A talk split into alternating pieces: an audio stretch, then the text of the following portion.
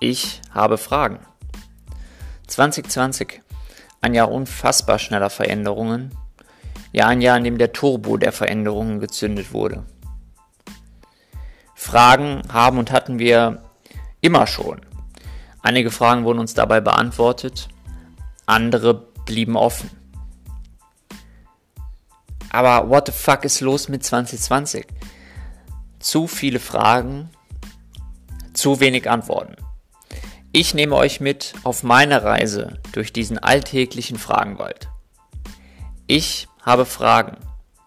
Wer hat Antworten?